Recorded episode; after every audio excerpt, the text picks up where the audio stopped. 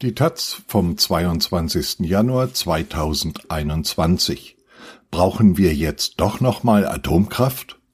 UmweltschützerInnen protestieren mit Atommüllfassattrappen im Regierungsviertel. Journalistinnen befeuern oder verteufeln eine Atomrenaissance. Ja, ist denn wieder 2010? Die wichtigsten Fragen und Antworten zu einer deutschen Zombie-Debatte von Susanne Schwarz. Erstens. Ist der Atomausstieg in Deutschland nicht längst beschlossen? Oh ja, das ist er. Die ostdeutschen Atomkraftwerke wurden schon im Zuge der Wende abgewickelt. Den gesamtdeutschen Ausstieg hielt erstmals der Atomkonsens von Rot-Grün im Jahr 2002 fest. Der wurde denn zwar 2010 von Schwarz-Gelb wieder aufgelöst, aber ein Jahr später nach der Reaktorkatastrophe im japanischen Fukushima wieder festgezurrt. Seit Neujahr laufen nur noch drei AKW in Deutschland, nämlich Neckar-Westheim in Baden-Württemberg, betrieben von der EnBW, Isar in Bayern von Preußen Elektra und Emsland in Niedersachsen von RWE. Auch deren Abgang vom Netz steht kurz bevor, er soll noch dieses Jahr erfolgen. Zweitens. Was hat die EU-Taxonomie für nachhaltige Finanzen mit der Debatte zu tun? Die Taxonomie soll Investorinnen, die ihr Geld möglichst sauber anlegen wollen, Orientierung geben, und nach dem Willen der EU-Kommission dürfte bald auch Atomkraft als nachhaltig gelten. Theoretisch dürften also Fonds, die Geld für Atomkraftwerke einsammeln, sich unter bestimmten Auflagen mit dem Ökolabel schmücken. Die Sorge ist, dass das Geld von erneuerbaren Energien wegnimmt und dass das Vertrauen in nachhaltige Finanzprodukte schwindet. Außerdem befürchten Umweltschützerinnen, dass die Taxonomie als Vorlage für neue EU-Regeln für die Vergabe öffentlicher Gelder dient und ganz generell in der Debatte um Atomkraft den Diskurs verschiebt.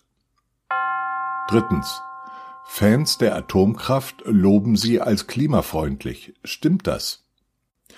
Das kommt darauf an, womit man sie vergleicht.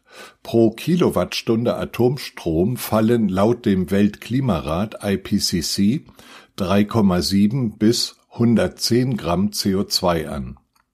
Diese gigantische Spanne kommt unter anderem dadurch zustande, dass die Endlagerung des Atommülls noch ein ungelöstes Riesenproblem ist, was auch Ungewissheiten bei der CO2-Bilanz mit sich bringt. Das Umweltbundesamt nutzt den Mittelwert von 55 Gramm CO2 pro Kilowattstunde. Das ist nur ein Bruchteil von dem, was bei der Verbrennung von Braunkohle anfällt. Mehr als ein Kilo pro Kilowattstunde nämlich. Auch Gas mit fast einem halben Kilo CO2 pro Kilowattstunde ist deutlich schädlicher, zumal durch Leckagen in Pipelines zusätzlich Methan entweicht und den Planeten aufheizt. Der Vergleich mit den erneuerbaren Energien sieht aber anders aus. Eine Kilowattstunde Solarstrom verursacht bisher durchschnittlich 56 Gramm CO2. Bei Strom aus Windrädern an Land sind es 18 Gramm.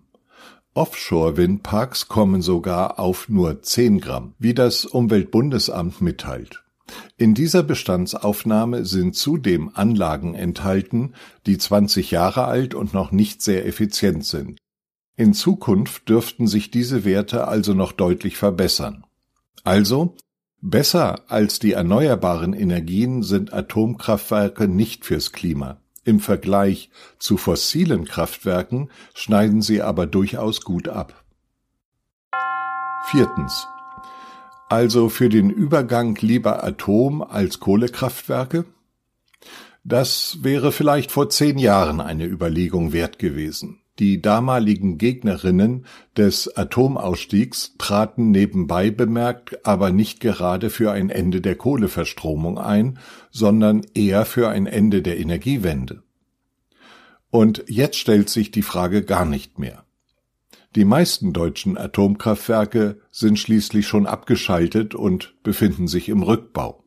Das heißt, erstmal müssen die Brennelemente jahrelang herunterkühlen, bis man sie in Castorbehälter verpacken und in ein Zwischenlager bringen kann, dann kann das alte Gehäuse nach und nach zerlegt werden. Das einfach anhalten und umkehren ist nicht drin. Neue Atomkraftwerke zu bauen wäre hingegen exorbitant teuer und dauert viele Jahre. Den aktuell für 2030 anvisierten Kohleausstieg kann man also nicht vorziehen. Fünftens.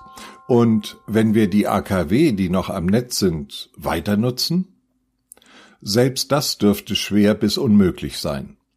Die Abschaltgenehmigungen sind seit Jahren beantragt und auch abseits von Formalitäten, die man theoretisch ändern könnte, die Beschaffung von Brennstäben, der Einsatz von spezialisierten Personal, all das wurde lange im Voraus geplant und zwar in Richtung Rückbau.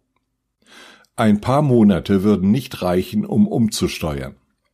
Im Übrigen kommen alle drei AKW zusammen nicht mal auf die Leistung, die allein die zwei Lausitzer Braunkohlekraftwerke Jenschwalde und Schwarze Pumpe erreichen können. Den Atomausstieg jetzt auszusetzen, würde den Kohleausstieg also gar nicht deutlich voranbringen. Sechstens. Was sagen denn die Atomkonzerne? Man erntet irgendwas zwischen Unglauben und Langeweile, wenn man sich bei den deutschen Energiekonzernen nach einer möglichen Weiternutzung der Atomkraftwerke erkundigt.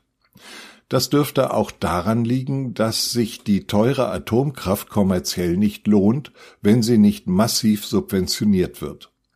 Die Nutzung der Atomkraft für die Stromproduktion habe sich in Deutschland erledigt, hört man etwa aus Baden-Württemberg. Die EnBW hat nach dem damaligen Ausstiegsbeschluss eine langfristige Strategie für den Rückbau ihrer Kernkraftwerke ausgearbeitet, die sie seither konsequent umsetzt, lässt eine Sprecherin wissen. Die Frage nach der Verlängerung der Laufzeiten der Kernkraftwerke sowie weitere hypothetische Fragestellungen in diesem Kontext stellen sich deshalb nicht. Ähnlich klingt das bei Preußen Elektra. Deutschland habe sich gegen die Nutzung der Kernenergie entschieden. Bitte haben Sie Verständnis, dass wir uns zu anderwertigen Gedankenspielen nicht mehr äußern.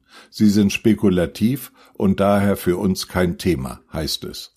Und vom Dritten im Bunde gibt es die Rückmeldung, das Kapitel Kernenergie ist für RWE abgeschlossen. Siebtens. Wie sieht es international aus? Etliche Länder setzen weiter auf Atomkraftwerke und produzieren damit ein wirtschaftliches Fiasko nach dem anderen. Das französische AKW Flamanville, das britische Hinkley Point C, das finnische Olkiluoto, ständig gibt es Meldungen über Verzögerungen, Pannen, Mehrkosten. Die Menge an Strom, die Atomkraftwerke weltweit produzieren, sank im Jahr 2020 indes, wie der Weltstatusbericht Atomindustrie des Atomexperten Michael Snyder im vergangenen Jahr ergab. Größter Hersteller sind die USA, es folgen China und Frankreich